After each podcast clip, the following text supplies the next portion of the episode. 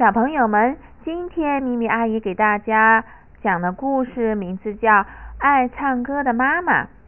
有一个小女孩，她有一头金黄色的卷发，看上去像小绵羊一样。她的名字叫弗罗拉。每天从早到晚，她都像小燕雀一样歌唱。她的声音那样优美、悦耳、动听，使得她的爸爸妈妈、她的朋友们，甚至包括面包店老板。所有听过他歌声的人都被迷住了，他们总是听呆了，一动不动的只听他唱歌。有一天，弗罗拉对他的爸爸妈妈说：“我现在长大了，我想成为歌剧演唱家。”他的爸爸妈妈觉得这个主意棒极了，当然，他的朋友、面包店老板和所有人都这样认为。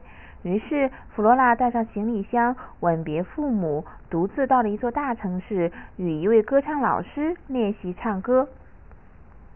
他练习，他学习练声和无休止的颤音，从白天练习到黑夜。他沉浸在练习中，以至于有好几次，他都让浴缸里的水溢出来，汤也煮焦了，鞋子还穿反了。但他觉得这些都不重要，因为弗罗拉从早到晚心里只想着有一天要成为歌剧演唱家。终于有一天，泰拉拉大剧院的院长给弗罗拉打来了电话。喂，我是泰拉拉大剧院的院长，我想听一听你的声音，因为我正需要一名歌剧演唱家。当他听过弗罗拉的声音之后，他完全为之倾倒了，他激动的叫道：“哦，你被聘用了！”于是弗罗拉成了泰拉拉大剧院的歌唱家。每天晚上都有上百人特意赶来听歌剧演唱家弗罗拉歌唱。每当他停止歌唱的时候，所有的人惊叹的只能发出这样的声音：“哦！”观众使出全身的力气为他鼓掌。弗罗拉挥挥手向观众致谢，然后再满怀幸福的回到他的化妆间。一天晚上，在一捧巨大的花束后面出现了一个面带微笑的男士。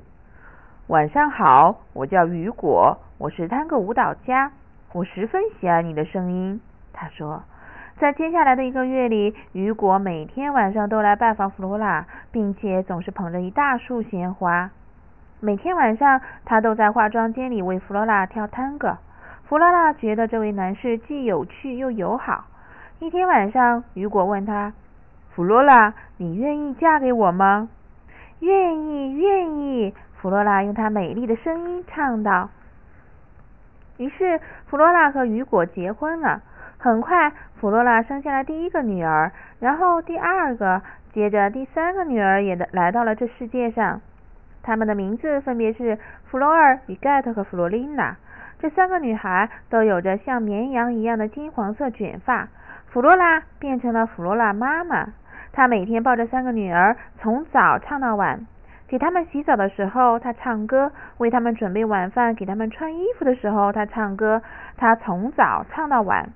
但弗罗拉太专注于唱歌了，她总是忘记关掉浴缸的水龙头，薯条也总是被炸焦。给三个女儿穿衣服的时候，她也总是把她们的鞋子穿反了。每当这个时候，雨果爸爸总会跳舞，让他们忘掉这些烦恼。有一天，弗罗拉妈妈将三个女儿揽进怀里，对他们说。哦，我的宝贝们，妈妈不会再这样了。我保证，我再也不唱歌了，也不会在家练声了。以后薯条一定是金灿灿的，浴缸里的水也不会溢出来，你们的鞋子也不会再穿反了。弗罗拉妈妈变成了一个完美的妈妈，她再也没有遗忘过什么，再也没有出错。但是她太过于专注弄好浴缸、薯条以及其他家务，以至于她再也没有时间练习唱歌了。一天晚上，在塔拉拉大剧院，弗罗拉站在舞台上，上百人来来到这里听她唱歌。当她想要唱一个难度很大的调时，悲剧发生了，她忘记了怎么唱。她尝试着发出两三个颤音，但她的嗓音像被卡住了一样。于是人们开始吹口哨，剧院的院长气得大叫起来。弗罗拉在一片倒彩声中离开了舞台。她回到家里，难过极了。她对雨果说。我什么都忘记了，我再也不是歌剧演唱家弗罗拉了，我变成了每天关水龙头、炸薯条、认清鞋子的机器人弗罗拉。说完，她哭了起来。三个女孩听到了妈妈的话，弗洛尔轻轻地说：“妈妈，你太忙了，你没有发现我们已经长大了？你看啊。”然后三个小女孩排成一排，站在妈妈面前。